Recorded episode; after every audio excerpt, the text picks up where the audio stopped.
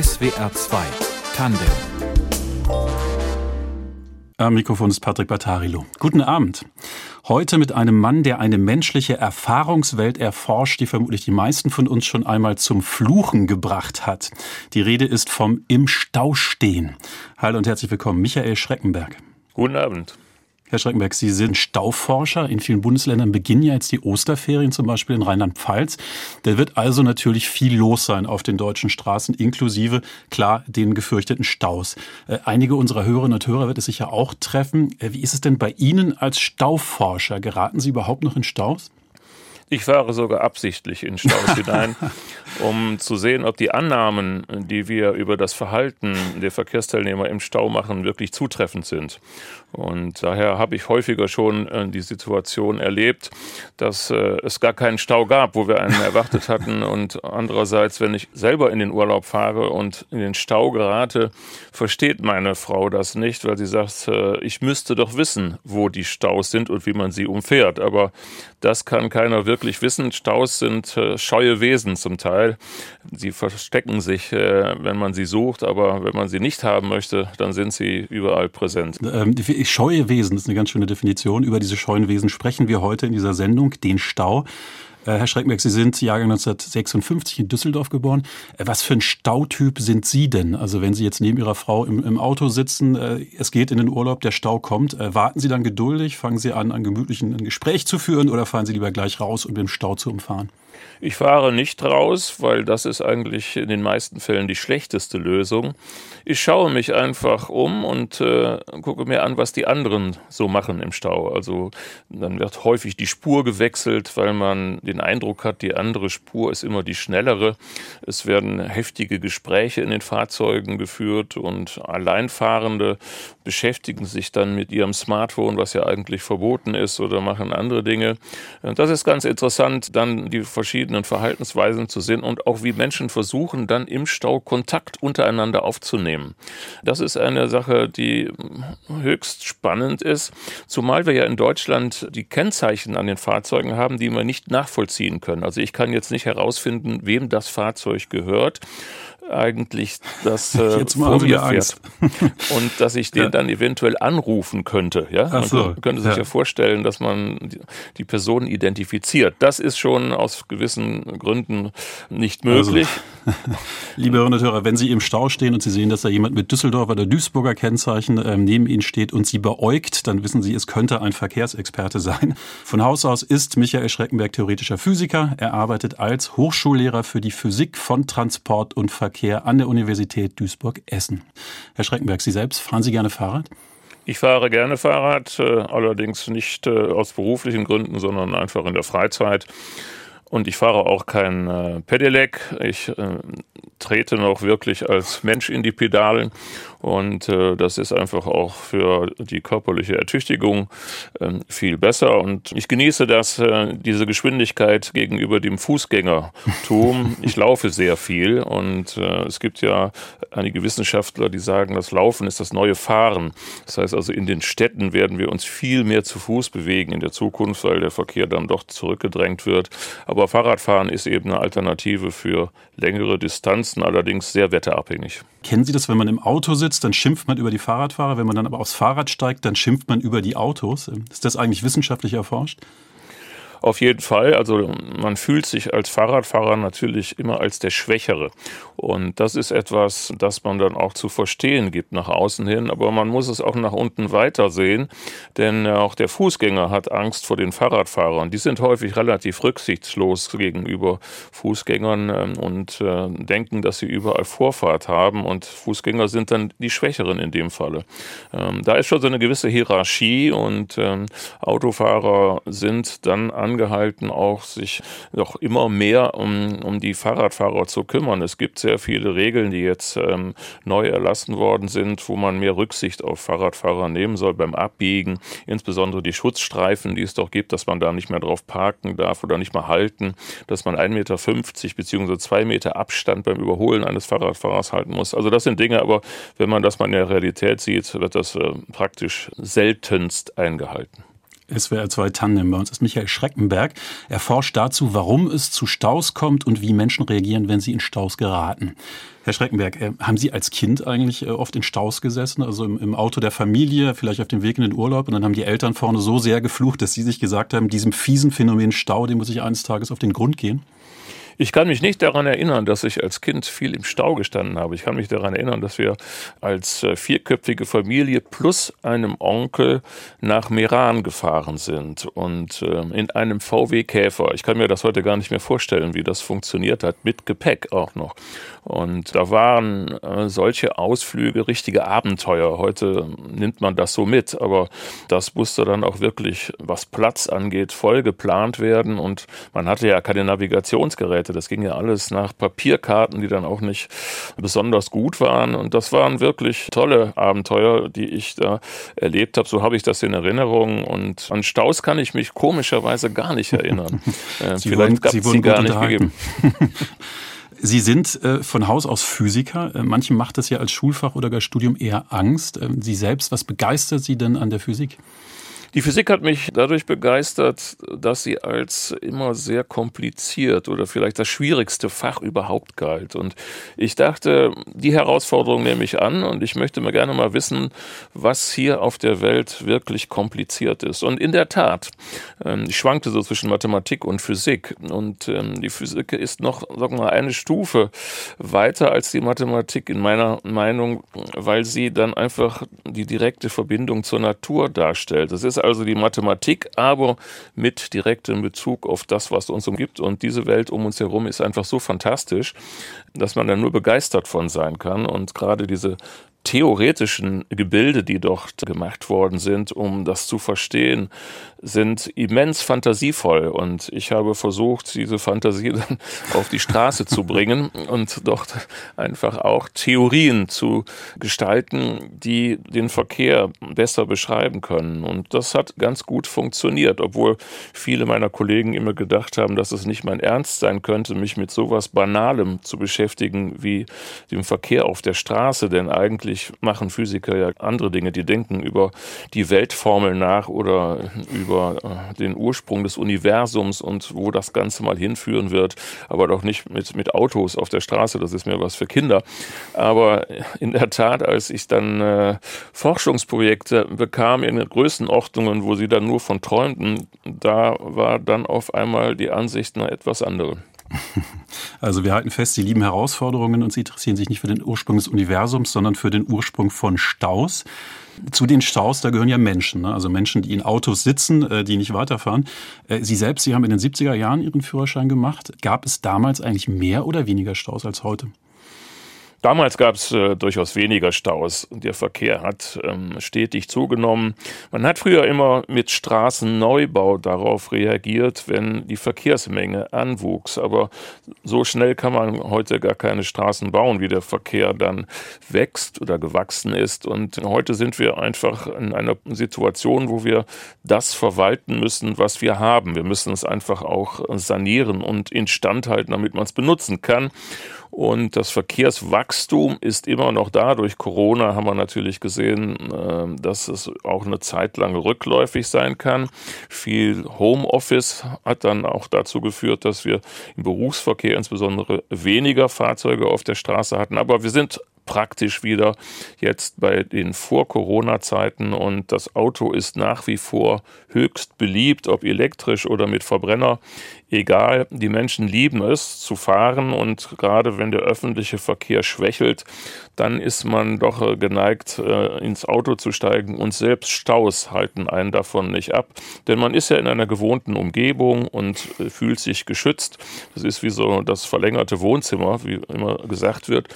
Da nimmt man dann auch ähm, diese Fahrzeitverlängerung in Kauf und kann dann während der Zeit auch noch andere Dinge tun. Man telefoniert dann und nutzt die Zeit. Und äh, viele sagen, das ist sogar die einzige ruhige Zeit am Tage, wenn man im Stau steht, weil vorher bei der nervigen Familie und später bei den nervigen Kollegen und im Stau kann man sich ausruhen. Also jetzt zeichnen Sie ein sehr idyllisches Bild vom Stau, äh, verlängertes Wohnzimmer.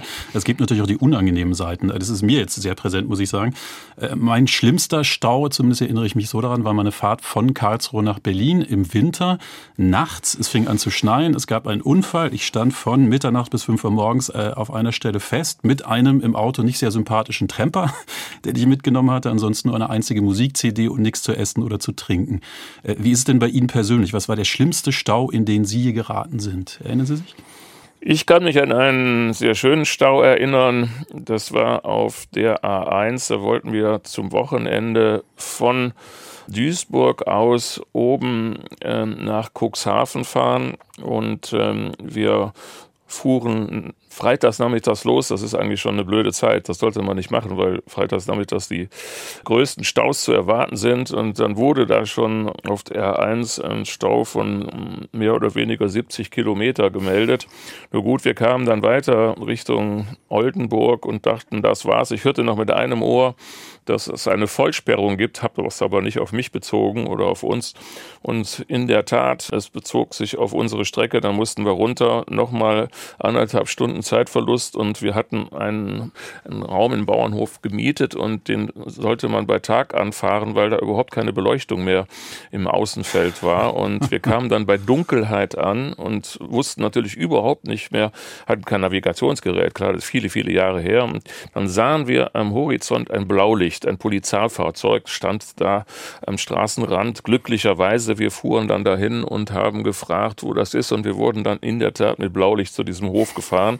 Leider war die Bäuerin auch schon im Bett und musste dann geweckt werden. Also das war schon Abenteuer genug und ähm, auf der Rückfahrt ging es dann in ähnlicher Weise weiter. Ja. Also daran kann ich mich sehr gut erinnern und diese Dinge sind auch nicht negativ behaftet. Später kann man davon erzählen und äh, erzeugt damit Heiterkeit. Also insoweit hat das schon auch seine positiven Aspekte. Also in jedem Stau kann man sich schon mal auf die Anekdote danach freuen.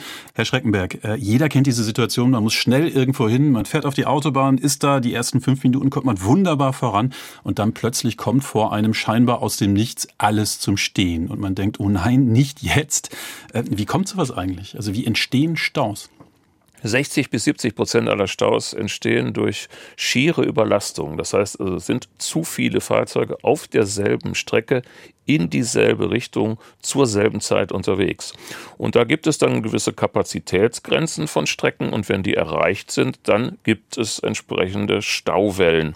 Das äh, Ganze passiert normalerweise im äh, Verlaufe von Anschlussstellen oder Steigungen. Es steigt die Dichte erst an, dann wird der Verkehr zäh fließen, so 10 bis 20 Kilometer langsam muss man sagen. Und wenn dann einer wirklich stehen bleibt und andere auch zum Stehen bleiben zwingt, entsteht eine Stauwelle, die nach hinten wegfließt mit ca. 15 Kilometer pro Stunde. Und wenn genug Zufluss von hinten ist, kann diese Stauwelle sich über eine ganze Stunde erhalten und auch rückwärts über die Rampen die Autobahn wechselt, sodass mir diese Stauwelle irgendwo entgegenkommt, wo ich nicht damit rechne und dann entsteht dieser Eindruck eines Staus aus dem Nichts. Das Schlimme ist, dass diese zäh fließenden Bereiche an Anschlussstellen oder Steigungen wie Pumpen wirken. Es kommt eine Stauwelle nach der anderen. Das ist sehr gefährlich, weil wenn man aus einer Stauwelle herausfährt und denkt, das war's, ist man unkonzentriert und fährt dann viel zu schnell in die nächste Stauwelle hinten rein. Wir haben sehr viele Unfälle gerade in diesen Staubereichen. Übrigens die restlichen Prozente, das sind dann Unfälle oder Baustellen, hälftig mit je 15 bis 20 Prozent. Und am Ende haben wir noch so zwei Prozent widrige Witterungsbedingungen, tiefstehende Sonne, Starkregen, Nebel. Aber das ist eher die Ausnahme. Das meiste ist wirklich zu viele Fahrzeuge auf der Strecke. Zwischendurch haben sie ja wirklich Bilder beschworen, also diese, diese Wellen, die Stauwellen, ähm, die da aufeinandertreffen. Sie haben das tatsächlich auch mal aus dem Hubschrauber verfolgt und gefilmt, nicht wahr? Wir haben sehr viele Aufnahmen aus dem Hubschrauber heraus gemacht und da kann man dann auch wirklich Einzelpersonen ausmachen, die eine Stauwelle ausgelöst haben. Das war auch mal ein Thema in der Zeitung, dass man mit unseren Modellen berechnen könnte, wer das jetzt bezahlen muss, diesen Stau, weil das kostet ja viel Zeit und damit Geld. Und in der Tat ist es so, dass man die Staus äh, verfolgen kann bis zu dem Punkt, wo sie entstehen. Und das kann man auch nur aus der Luft, es sei denn, man ist selber derjenige, derjenige, der den Stau auslöst. Aber Autofahrer denken nur nach vorne. Wenn sie nach hinten eine Stauwelle auslösen, bekommen sie das ja nicht mit.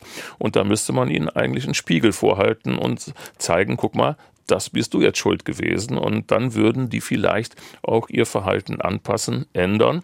Aber leider ist es sehr schwierig, an die Autofahrer heranzukommen. Sobald ein Mensch ein Fahrzeug besteigt, wird er ein anderer. Da gibt es viele psychologische Studien zu. Man wechselt sozusagen seine Identität und äh, man ist dann wesentlich egoistischer als im normalen Leben. Das, was Autofahrer dort praktizieren, würden sie im privaten Leben so niemals machen, denn da ist man ja anonym im Fahrzeug und das kann einem dann am Ende nicht nachgehalten werden. Aber dieses Phänomen, dass einzelne Personen einen Stau auslösen können, wodurch passiert das denn? Also was für ein Verhalten ist da ursächlich? Einmal ist es tatsächlich Unaufmerksamkeit. Also wenn man so langsam zähfließend äh, vor sich hinrollt, ist man geneigt, sich mit anderen Dingen zu beschäftigen. Man guckt in der Gegend herum und sieht dann zum Beispiel, dass die andere Spur schneller ist. Aber das ist auch wieder ein psychologischer Effekt, weil Fahrzeuge, die mich überholt haben, fahren ja vor mir und prägen sich stärker ein als Fahrzeuge, die ich selber überholt habe, weil sie hinter mir verschwinden, aus den Augen, aus dem Sinn. Und so hat eine Studie ergeben, man hat immer das Gefühl, von doppelt so vielen Fahrzeugen überholt zu werden, wie man selber überholt. Und das führt dann zu diesen unsäglichen Spurwechseln, die dann auf der Spur, auf die man wechselt, wieder zum Bremsen zwingt. Und daraus entsteht entstehen dann die Stauwellen, wenn Fahrzeuge überreagieren und dann wirklich mal ganz kurz stehen bleiben und andere auch zum Stehenbleiben zwingen. Das ist eigentlich die elementare Ursache und äh, es gibt halt äh, noch viele kleinere Ursachen, also wenn ich zu langsam zum Beispiel auf einer Autobahn auffahre und dadurch andere zum Bremsen zwinge. Also es ist immer der Blick nach hinten, dass äh, der Fahrer hinter mir oder die Fahrer hinter mir äh, stark reagieren muss aufgrund meines Verhaltens. Es ist aber auch so, dass man häufig geneigt ist, die Lücke nach vorne zu schließen, damit nur ja keiner dazwischen wechselt. Das ist auch schlecht, weil wenn der Vordermann stark bremst, muss ich dann auch stark bremsen, wenn ich zu nah dran bin, während eine Lücke würde das verhindern können. Ich könnte also weiterrollen. Und das sind alles so kleine Effekte, die in der Zukunft eventuell durch automatisiertes Fahren unterbunden werden könnten. Also Roboterautos könnten sich wesentlich besser verhalten, kooperativer, mhm. aber dazu müssten eben praktisch alle damit ausgestattet sein sein, wenn da ein Mensch mitfährt, ist auch das Gesamtsystem ja. dann wieder in Gefahr. Manche Hörerinnen und Hörer, die haben sich jetzt sicher auch ertappt gefühlt, äh, wenn sie diese Verhaltensweisen beschreiben, mich eingeschlossen. Vielleicht sagen die sich jetzt aber auch, alles schön und gut, diese Stauforschung, das ist ja sehr spannend, aber was bringt die eigentlich? Also es gibt ja weiterhin Staus. Äh, was würden Sie denn sagen, Herr Schreckenberger, was haben Sie bewirkt auf deutschen Straßen? Wie viele Minuten Lebenszeit haben Sie gerettet? Man kann erstmal verstehen, wie die Staus entstehen. Das hat eigentlich ziemlich lange gebraucht. Das, man wundert sich, dass es gibt seit den 50er Jahren des äh, letzten Jahrhunderts Untersuchungen oder Theorien dazu, aber wirklich verstanden hat man es erst Ende des letzten Jahrhunderts und in den 90er Jahren, sodass man dann wirklich sagen konnte, wodurch diese Stauwellen dann am Ende entstehen. Die Verkehrsforschung hat dann auch diese Stauidee Idee übertragen auf andere Bereiche. Also zum Beispiel im Internet haben wir auch Stau. Ja, das heißt, so die Datenpakete stauen sich an den Knotenpunkten. Wir haben Staus auch im Fußgängerverkehr. Im Tierreich haben wir Staus, wo sich Mikroben stauen, sogar Blutkörperchen stauen sich. Also das sind alles Dinge, die man doch sehr weitgehend zur Anwendung bringen kann. Und darum ist das jetzt nicht nur auf die Straße alleine bezogen, sondern eine universelle Theorie des sich Stauens. Also wir werden über die Anwendungen sprechen. Zum Beispiel haben Sie es auf Schiffe übertragen, auch auf Schiffsunglücke, auf Fußballstadien und andere Massenereignisse. Bleiben wir aber noch mal ganz kurz bei dem Grundmodell, das Sie entwickelt haben. Sie haben ein Modell entwickelt zusammen ähm, mit einem anderen Forscher, das sehr bekannt ist. Vielleicht kann man das mal ganz, ganz kurz versuchen zu definieren. Das sogenannte Nagel-Schreckenberg-Modell. Was ist das? Wir haben ein ganz simples Modell, praktisch wie ein Brettspiel entwickelt. Das ist heute die meistzitierte Arbeit der Verkehrswissenschaft aller Zeiten weltweit. Das haben wir damals mehr spielerisch, sage ich mal, auf den Markt gebracht. Wir hatten in dem Moment noch nicht viel Kenntnis von Verkehr und Stau, sondern wir kamen aus einer anderen Ecke, die sogenannten Zellularautomaten. Ich habe mich vorher beschäftigt mit äh, menschlichen Gehirnvorgängen beim assoziativen Gedächtnis. Das ist jetzt ein bisschen abstrakt, wenn man das überträgt dann auf den Verkehr, aber das sind einfach diskrete Modelle, wo die Autos nicht fahren, sondern hüpfen von einer Zelle zur zur nächsten, darum Zellularautomaten. Und dann hat man keine komplizierten Gleichungen, sondern einfache Regeln, nach denen die Fahrzeuge sich bewegen, wie viele Zellen die dann hüpfen können. Wie bei Mensch ärger dich nicht. So ähnlich kann man sich das vorstellen. Und mit diesen ganz simplen Regeln kann man dann ganz realistisch schon die Stauentstehung nachstellen. Das konnte vorher keiner mit allen komplizierten Theorien, die entwickelt worden sind, die aber diesen Zufallsaspekt nicht drin hatten. Und der, das haben wir gezeigt, ist entscheidend für die Stauentstehung. Und wenn man Stau vermeiden möchte, muss man eben dieses Zufallselement äh, weitestgehend zurückdrängen. Und das war dann halt auch ähm, sehr erfolgreich, das Modell, aber erst nach einiger Zeit, weil das war so abstrakt und simpel, dass man in der Wissenschaft nicht denken konnte, dass das wirklich was mit Verkehr zu tun hat. Ja, und ähm, da hat man nur kopfschüttelnd davor gesessen und gedacht, entweder ist das Riesenquatsch oder es ist eine super Idee. Und ja. das hat sich aber als super Idee am Ende herausgestellt. Also kurzer Nachsatz, Nachtrag zu diesem äh, Nagel-Schreckenberg-Modell. Diese Frage, die ich Ihnen gerade gestellt habe, was ist das Schreckenberg-Nagel-Modell? Das war übrigens einmal die Millionenfrage bei einer Promi-Ausgabe von Wer wird Millionär? Einer der Promis, Oliver Pocher, hat sie damals richtig beantwortet. Äh, was hat Sie denn damals mehr überrascht, dass Ihr Modell ein paar Redakteuren einer Quizshow bekannt war oder dass Oliver Pocher die Frage richtig beantwortet hat? Ich wurde im Nachgang dann oder sogar vor der Ausstrahlung der Sendung von Journalisten gefragt und ich dachte, hm, eigentlich bin ich jetzt doch ein bisschen traurig. Es hätte eigentlich die 50-Euro-Frage sein sollen, weil dann wäre das Modell. Auch mehr Allgemeinwissen. Wäre das wirklich angekommen, ja. Aber so ist es ja dann doch als esoterisch mehr oder weniger. Äh, als Gipfel einer Sendung, sagen wir es so. Und ähm, ich war schon ein wenig überrascht, ähm, dass er das wusste, aber er hatte wohl schon mal davon gehört. Und ich wurde danach ähm, vier Wochen lang überall gefragt, was denn Nagel wäre, weil das Nagel Schreckenberg-Modell Schreckenberg kannte, aber man wusste nicht, wer Nagel ist. Und das war ein Student, mit dem ich das damals zusammen publiziert habe. Herr Schreckenberg, Sie sind Stauforscher, Sie erforschen an der Universität Duisburg-Essen, warum wir in Staus geraten, aber Sie tun nicht nur das. Sie wenden die Methoden auch in anderen Bereichen an, zum Beispiel bei Schiffen. Äh, wie kam das? Wie sind Sie vom Auto zum Schiff gekommen? Nachdem wir den Straßenverkehr sehr gut eigentlich, insbesondere den Autobahnverkehr, nachstellen konnten mit Modellen, die man im Computer dann analysieren konnte, kam das Bundesforschungsministerium auf uns zu nach dem Untergang der Estonia und hat gefragt, ob man diese Ideen auch auf Fußgängerverkehr übertragen könnte. Denn es ist so, dass Schiffe Unikate sind. Jedes Schiff gibt es nur einmal, ähnlich wie Fußballstadien. Da gibt es auch jedes nur in dieser Form einmal. Also ist anders wie bei Flugzeugen. Da gibt es so eine ganze Flotte, die alle baugleich sind. So. Und wenn man jetzt ein Schiff baut, möchte man ja vorher eigentlich wissen, ob es eine Evakuierung innerhalb einer gewissen Zeit geben kann oder ob es dort Engstellen, Engpässe gibt, die man beseitigen sollte. Wenn man das Schiff einmal gebaut hat, ist es zu spät. Dann kann man das nicht mehr so einfach rückgängig machen. Und so bot diese Methode dann eine Möglichkeit an, auf Grundlage der Pläne eines Schiffes Simulationen zu machen und zu gucken, wie die Personen sich dort bewegen können und ob man dann innerhalb einer gewissen Zeit dann auch entsprechend die Personen zu den Rettungsbooten bringen kann und dann auch einschiffen und die alle weiteren Verläufe nachstellen kann. Das war auch sehr erfolgreich bei der International Maritime Organization in London wurde das dann in internationales Gesetz aufgenommen. Das heißt also, man muss heute Fährschiffe, große Passagierschiffe prüfen im Vorhinein und diese Simulationen sind dann auf eine gewisse standardisierte Art dazu geeignet, das zu tun. Und äh, diese Ideen sind etwas komplizierter, weil Personenverkehr wirklich in der Ebene, in zwei Dimensionen passiert, während Straßenverkehr spurgebunden mhm. ist. Also da fahren die Fahrzeuge wirklich nur auf den Spuren. Menschen können sich einfach umdrehen und zurückgehen. Das macht ja. man auf der Autobahn im Allgemeinen nicht so. Hoffentlich nicht. Ne? Es, gibt, es gibt, soll die Person geben, aber zum Glück nicht zahlreich. Ähm, Sie haben es, das finde ich ja sehr spannend, mit tatsächlich, Sie nehmen sich die Menschen vor. Also Sie überlegen, was, wie, wie würde ein, ein Mensch konkret in so einer Paniksituation zum Beispiel bei einer Evakuierung handeln handeln. Und das ist eben nicht rational. Ich gehe geradeaus direkt zum Boot. Wenn ich im Flugzeug sitze, ähm, dann gibt es ja auch die Situation, dass einem gesagt wird, also bei dieser Einführung am Anfang, was im, im Unglücksfall passieren sollte, man sollte bitte schön das Gepäck zurücklassen. Und dann denke ich zugegebenermaßen ganz kurz, ähm, also meinen Laptop, den hole ich noch schnell im Fall eines Unglücks.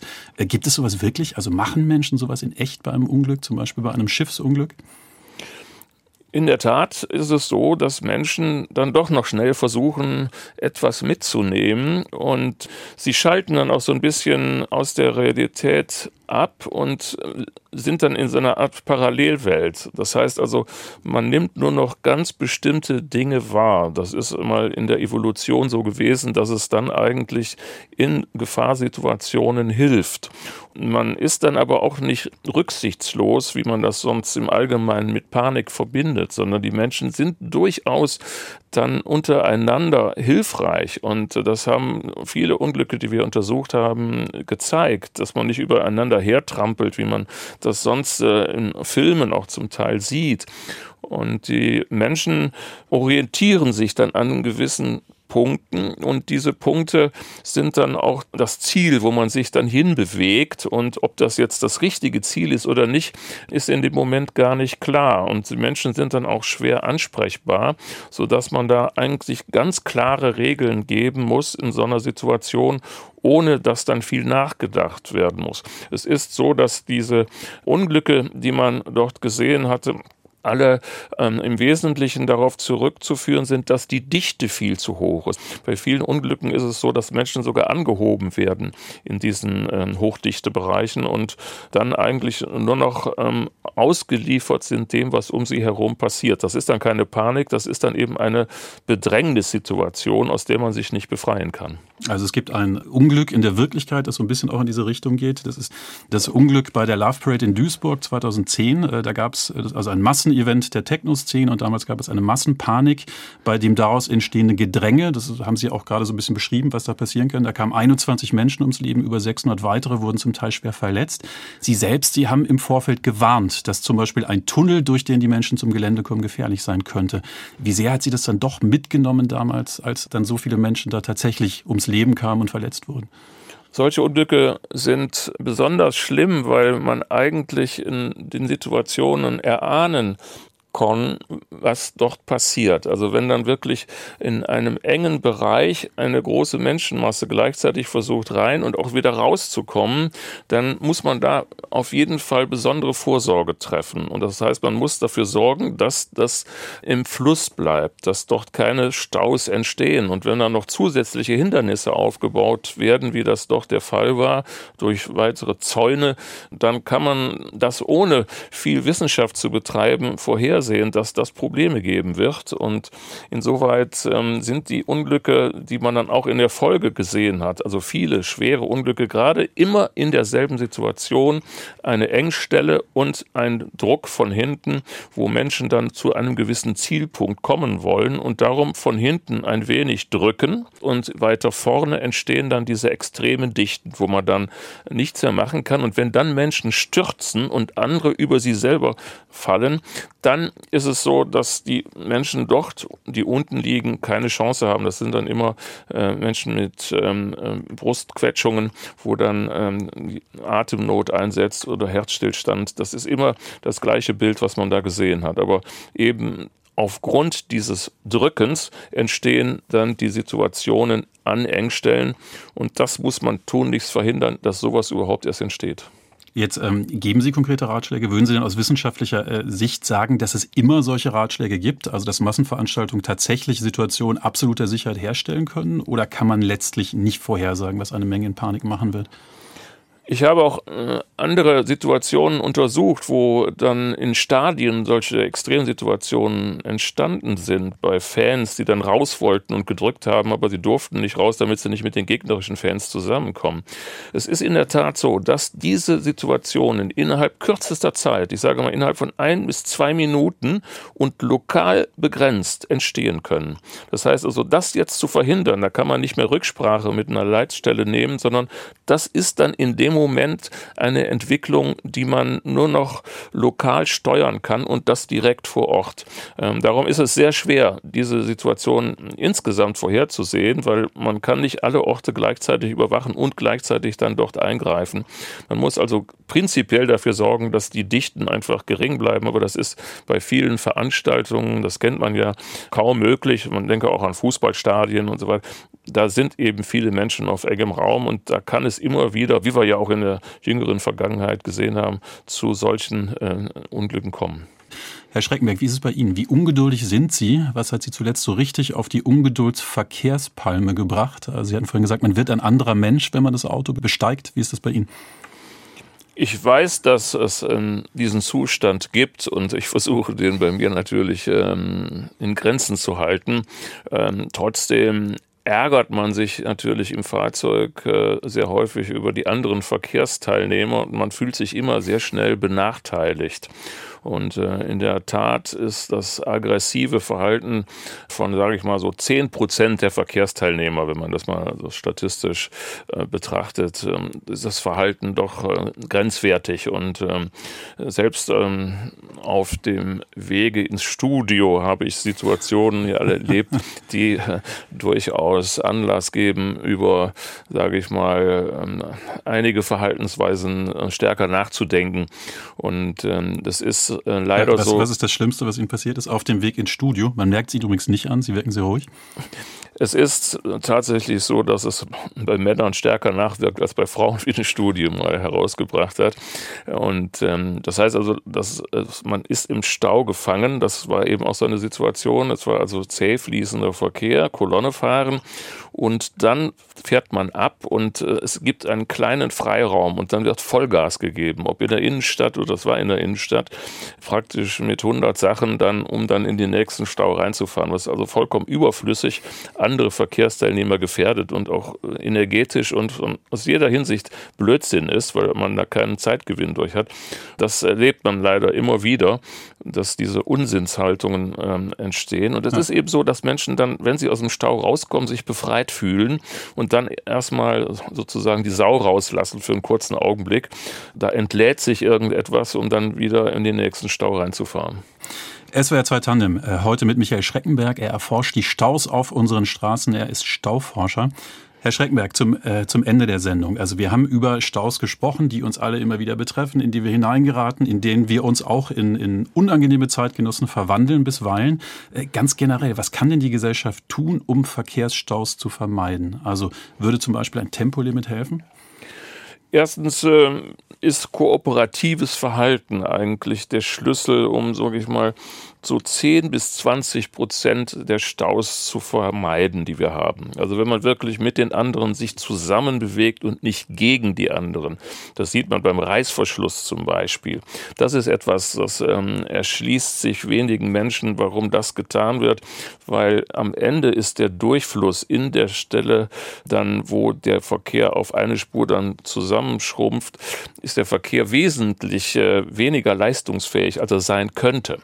Ein Tempolimit bringt in Bezug auf Stauentstehung nichts, weil Staus entstehen bei niedrigen Geschwindigkeiten, wenn ich also schon sehr langsam Kolonne fahre und dann entstehen Stauwellen, wenn einer wirklich stehen bleibt. Aber ob ich jetzt 160 ähm, anstatt 130 fahren kann, das ist kein Grund für eine Stauwelle.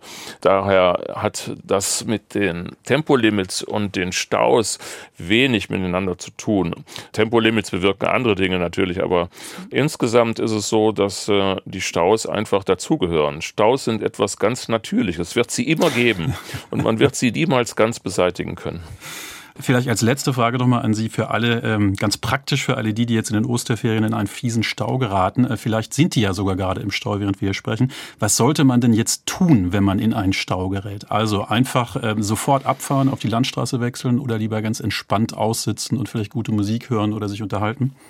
Von der Autobahn runterfahren lohnt sich eigentlich nur dann, wenn es entweder eine Vollsperrung gibt, weil dann geht gar nichts mehr, oder wenn man eine alternative Autobahnstrecke, die dann entsprechend freier ist, zur Verfügung hat. Fährt man aber runter ins nachgeordnete Netz, also Bundes-, Landes-, Kreisstraßen und bewegt sich dann dort vielleicht immer, aber am Ende ist es so, wenn man bilanziert, hat man doch wesentlich länger gebraucht. Also insoweit ist Top and Go auf der Autobahn bei einem Überlastungsschau immer noch die beste Lösung. Und äh, man weiß aber hinterher nicht, ähm, was äh, tatsächlich gewesen wäre, wenn. Insoweit kann man sich hinterher dann auch nicht ärgern. Man meint dann immer, die richtige Entscheidung getroffen zu haben. Wir haben das mal untersucht und den Menschen hinterher die Möglichkeit gegeben, zu sehen im Computer, was wäre gewesen, wenn du auf der Autobahn geblieben wärst. Und dann haben sich viele doch richtig geärgert. Also hinterher ist man immer schlau. Ich finde, wir sind schlauer geworden in dieser Sendung. Michael Schreckenberg, Ihnen alles Gute. Schön, dass Sie da waren. Bitte sehr. Das war SWR 2 Tandem. Die Musik hat Tristan Reiling ausgewählt. Die Redaktion hatte Fabian Elsässer. In der Technik Gaston Weber. Und mein Name ist Patrick Battarilo. Ihnen noch einen schönen Abend.